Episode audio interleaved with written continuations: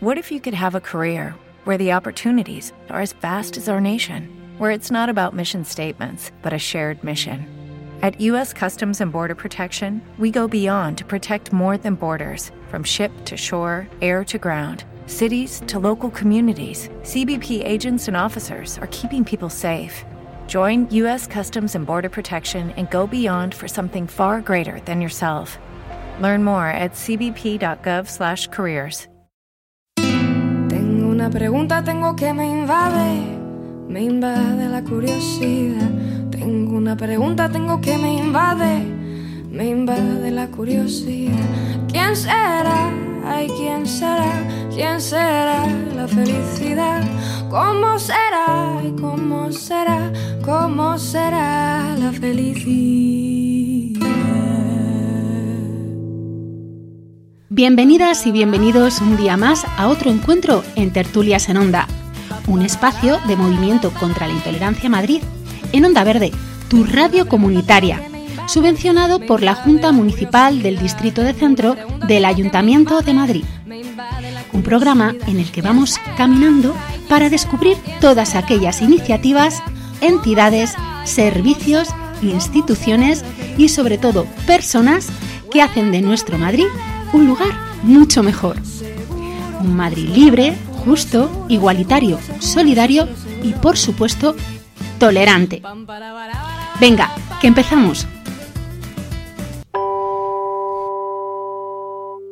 Hablemos de tolerancia y diversidad. Hablemos de solidaridad y derechos humanos. Aquí en Tertulias en Onda, un programa de movimiento contra la intolerancia en Onda Verde, tu radio comunitaria. Subvencionado por la Junta Municipal del Distrito de Centro, Ayuntamiento de Madrid.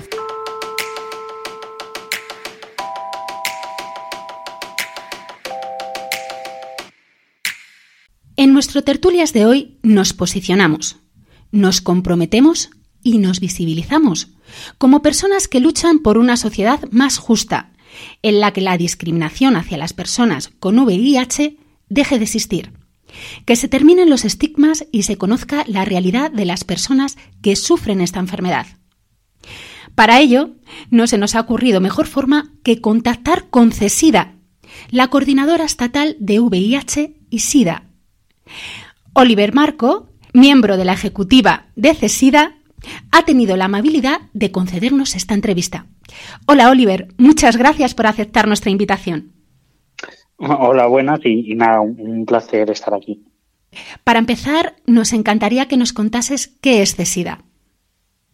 Pues CESIDA es la coordinadora estatal de entidades que trabajan en la respuesta al VIH y al SIDA. Entonces, actualmente somos más de 70 entidades las que formamos parte de la coordinadora y bueno, pues a través de ella encontramos un espacio donde eh, articular acciones de manera coordinada y bueno, establecer objetivos comunes y, y estrategias para llevarlos a cabo. Y háblanos brevemente de cuál es vuestra historia, cómo comenzó CESIDA. Pues CESIDA eh, tiene ya más de 20 años de historia. Surge, eh, bueno, después de otros intentos que hubo también de, de unificar el movimiento ciudadano anti-SIDA en, en la década de los 90 y principios de los 2000, pues bueno, a principios de los 2000 surge CESIDA como un proyecto nuevo que pretende, pues eso, generar un espacio de encuentro entre todas las entidades que trabajan la respuesta al, al VIH y al SIDA y a cualquier otra circunstancia social eh, que pueda tener relación con ello. Y, y desde entonces, pues, las, eh, se han ido uniendo muchas entidades hasta que actualmente, pues, se ha convertido en, en la entidad de referencia a nivel estatal cuando hablamos de, de políticas relacionadas con el VIH-Sida o de eh, salud sexual en general, ¿no? ¿A quién va dirigida la coordinadora? La coordinadora está formada por entidades eh, que trabajan en la respuesta al VIH al SIDA dentro del, del territorio español. Entonces, la coordinadora como tal está, eh, por un lado, dirigida a esas entidades que pueden formar parte de ella y luego, lógicamente, desde la coordinadora se hacen un montón de acciones y campañas que van destinadas a la población en general, eh, que al final tienes unos objetivos de sensibilización, de divulgación o de incidencia científica y política. Entonces, eh, pues bueno, quizás otras acciones sí que puedan ir más enfocadas a un ámbito de población general o colectivos eh, en concreto con los que se pretende dar una, una respuesta más eficaz a las demandas que presentan. ¿Y los objetivos que se marca la coordinadora, cómo los pues podrías definir? La coordinadora realmente puede llegar a tener varios objetivos eh, generales. Por un lado, servir de punto de encuentro para las entidades de respuesta comunitaria frente al VIH y al SIDA en España y que en ese espacio se puedan generar eh, sinergias, colaboraciones, incluso espacios de reflexión. Y por otro lado, también hacer una incidencia política eh, a, nivel estatal, ¿no? a un nivel más macro, canalizando aquellas demandas y peticiones que pueden transmitir las entidades y bueno, pues que la propia coordinadora sea capaz de, realizar la interlocución con eh, las administraciones competentes o con los agentes implicados en cada uno de los ámbitos en los que queramos trabajar. ¿Cómo os organizáis? ¿Cuál es vuestro organigrama? ¿Cómo, pues realmente CESIDA tiene, tiene un organigrama bastante sencillo a pesar de ser una coordinadora estatal. En la, en la coordinadora ya, ya te digo que tenemos eh, más de 70 entidades que forman parte de ella eh, que se suelen reunir eh, al menos dos veces al año en, en comisiones permanentes.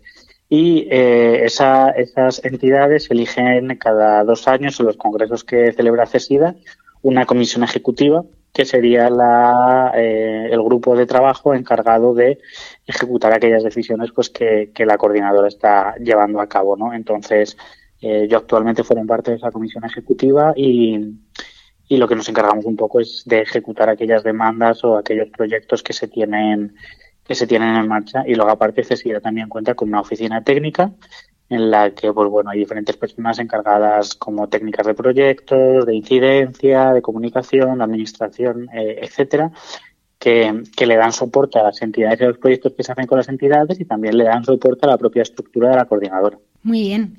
Conocemos que realizáis diversas campañas. ¿Cuáles serían las principales campañas que lleváis a cabo? Las campañas van, van variando un poco en función de los años y también de las demandas y las líneas de trabajo que tengamos. Eh, todos los años suele haber alguna campaña relacionada con el 1 de diciembre, que es el Día Mundial de la Lucha contra el SIDA. Eh, suele haber campañas relacionadas con el ámbito de prevención, por ejemplo, las campañas de prueba rápida, del fomento de la prueba, de la semana de la prueba rápida. Suele haber campañas también eh, sobre el estigma, intentando eh, visibilizar la vida de las personas con VIH y erradicar algunos falsos mitos acerca de la infección. Y luego también, pues a veces hay campañas específicas, como pueden ser campañas de mujeres por el 8M o campañas del colectivo LGTBI más en, en el orgullo o, bueno, pues otro tipo de campañas que se puedan hacer de una manera más específica porque Cecilia esté trabajando algún proyecto relacionado con esos colectivos y quiera darle un mayor eh, empuje. Qué interesante. Eh, hemos visto que ahora estáis involucrados en un documental que se llama Soy Visible. Háblanos, cuéntanos. Soy Visible es un documental que, que, lo que narra es la experiencia del primer Pride positivo que se celebró en España y muy probablemente en el mundo que, es, un, es un proyecto que surgió el, el año pasado, surgió en el, en el año 2022, con la idea de eh, visibilizar a las personas con VIH e intentar erradicar el estigma. Eh, al igual que, existen otras muchas acciones en calle que buscan la visibilización de ciertos colectivos, pues el Pride es lo que busca. Y a través de este documental lo que se intentó es eh, plasmar pues lo que se vivió en aquel momento, ¿no? Todas las actividades que se hicieron, todos los mensajes que se lanzaron y bueno, poder tener un, una imagen eh, audiovisual que permita a aquellas personas que no formaron parte del Pride entender qué supuso eso y, por qué eh, se va a seguir repitiendo y la importancia que tiene en la respuesta comunitaria al VIH. ¿Cómo definirías aquel primer Pride positivo? Pues el Pride el proyecto positivo realmente fue un proyecto piloto que no teníamos muy claro si, si iba a tener buen, buena acogida o no, porque nunca se había hecho. Que lo que intentaba era visibilizar a las personas con VIH, ponerlas en el centro, reivindicar su dignidad y sus derechos y intentar erradicar un poco ese estigma ¿no? asociado a la infección. Entonces, eh, bueno, se llevaron a cabo un montón de actividades en un área deportiva, cultural, reivindicativa, artística, etcétera y, bueno, pues la verdad es que tuvo muy, muy buena acogida, se generaron espacios eh, muy enriquecedores y, de mucho activismo. Y bueno, pues la idea es que, el país se repita y que, y que pueda quedarse como un espacio de reivindicación y también de encuentro para todas aquellas personas que estamos sensibilizadas con la respuesta al VIH y al SIDA. Y que cada vez seamos más, ¿no? Las personas que están sensibilizadas y que rompemos con esos estigmas, ¿verdad?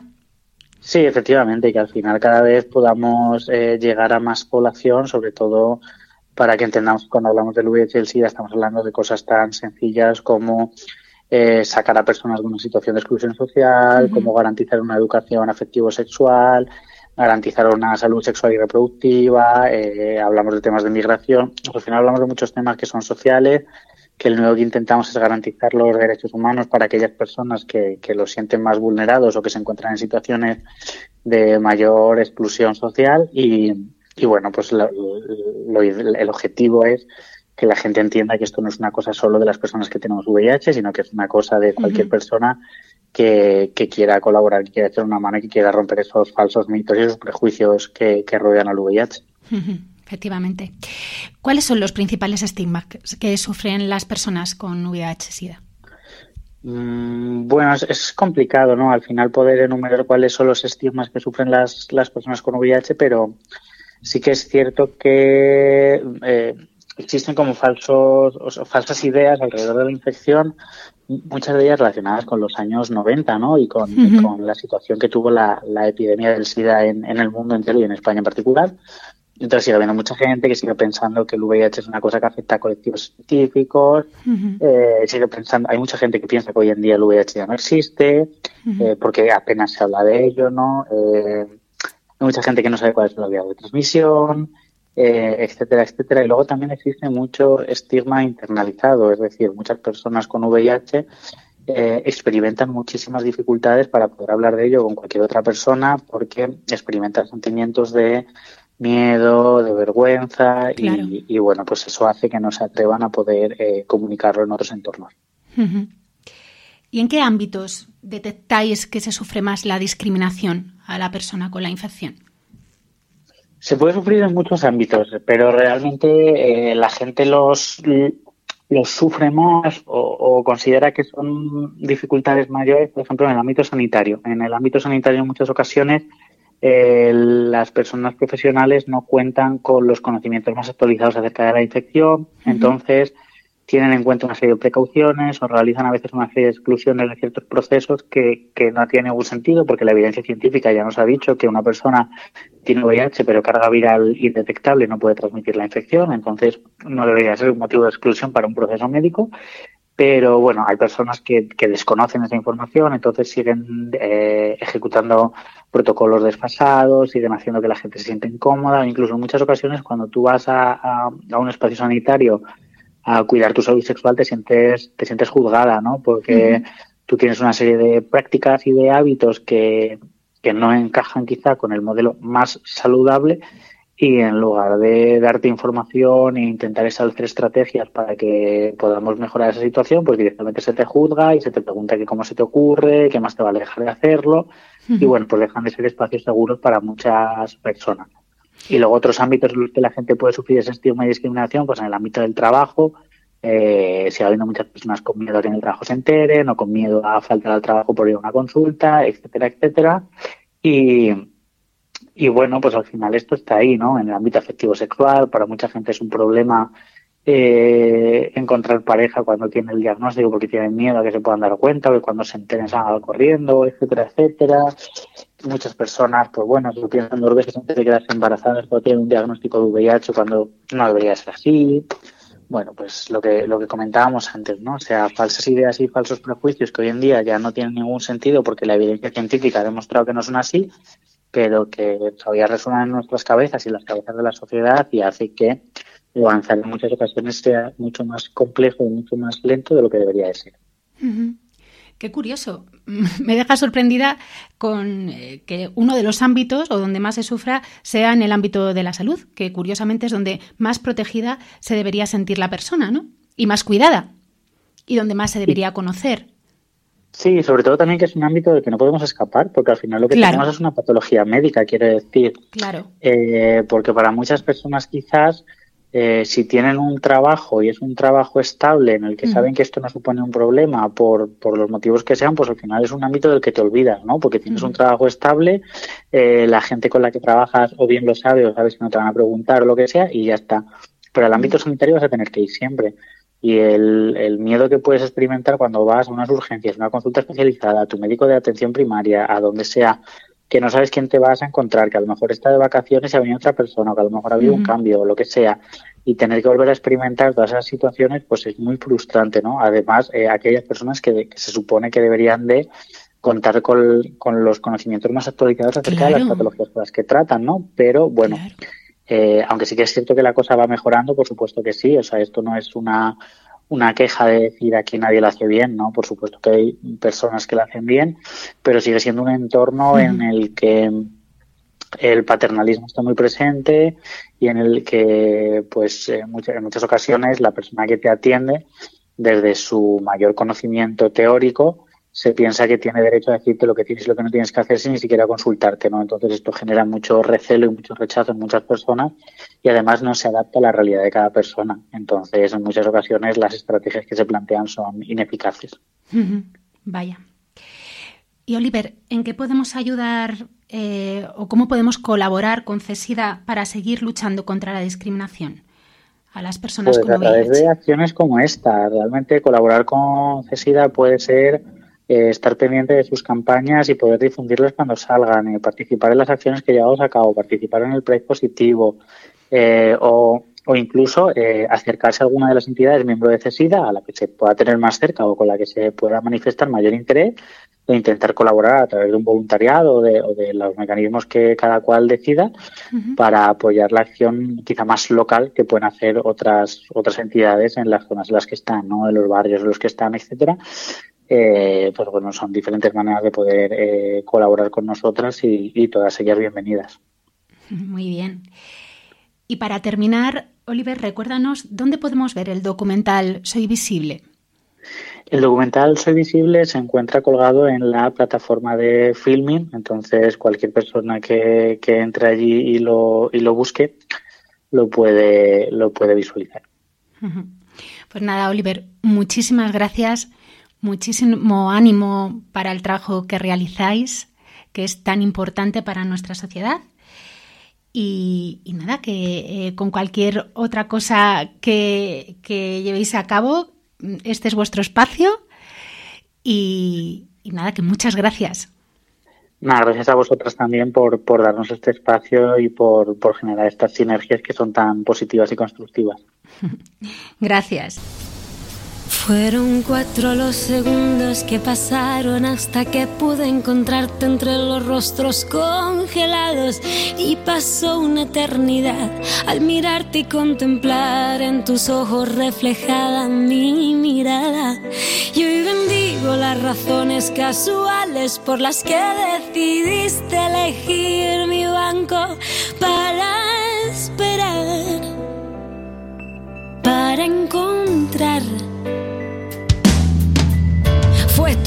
roce, fue tu aroma despertando mis hormonas, lo que me obligó a cerrar la mente y respirar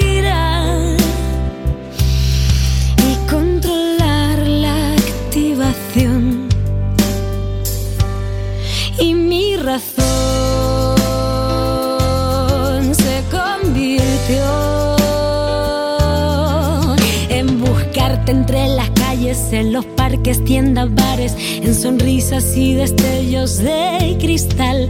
Quien siguió la consiguió y esta historia comenzó a brillar. Y un buen día te atreviste a confesarme que tenías tanto miedo a que yo supiera de tu realidad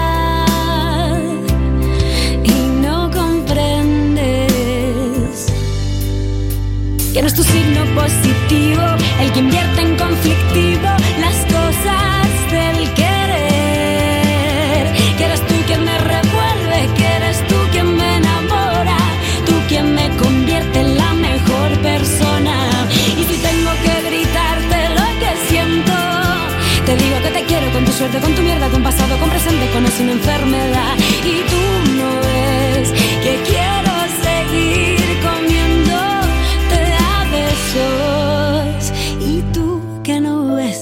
que quiero seguir comiéndote a besos. Y es que el miedo que yo tengo es simplemente no poder saborearte lo suficiente. Es dejarte escapar, es vivir sin apostar por quien juega con la mano más potente. Son tus ojos, no tu sangre, los que rastrean mi cama cada noche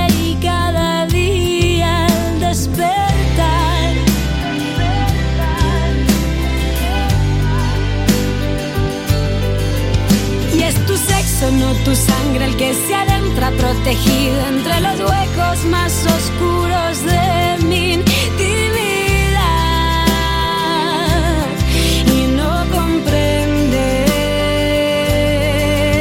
que es tu risa, no tu sangre, quien contagia de alegría las esquinas, los rincones de mi vida.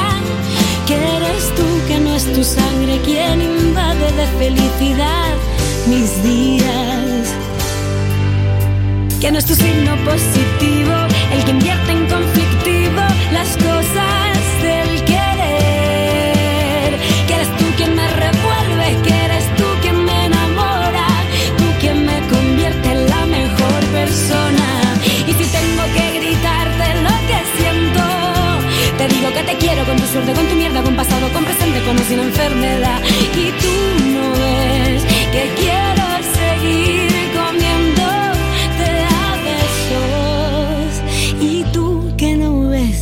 que quiero seguir comiéndote a besos.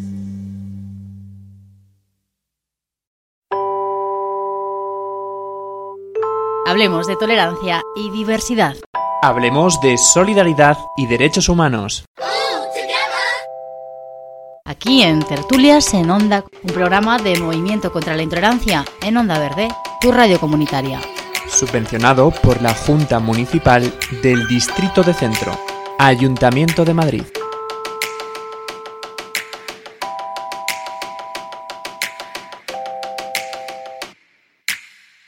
Tengo una pregunta, tengo que me invade, me invade la curiosidad. Tengo una pregunta, tengo que me invade, me invade la curiosidad. ¿Quién será? Ay, ¿quién será? ¿Quién será la felicidad? ¿Cómo será? Ay, ¿Cómo será? ¿Cómo será la felicidad? Gracias Oliver, gracias Desida y gracias a ti, nuestro compañero y compañera de tertulias, que continúes recorriendo estas calles con nosotros. Prepárate para nuestro próximo encuentro. Hasta pronto. Tengo una pregunta, tengo que me invade, me invade la curiosidad. ¿Quién será? Ay, ¿quién será? ¿Quién será la felicidad? ¿Cómo será? ¿Y cómo será? ¿Cómo será la felicidad?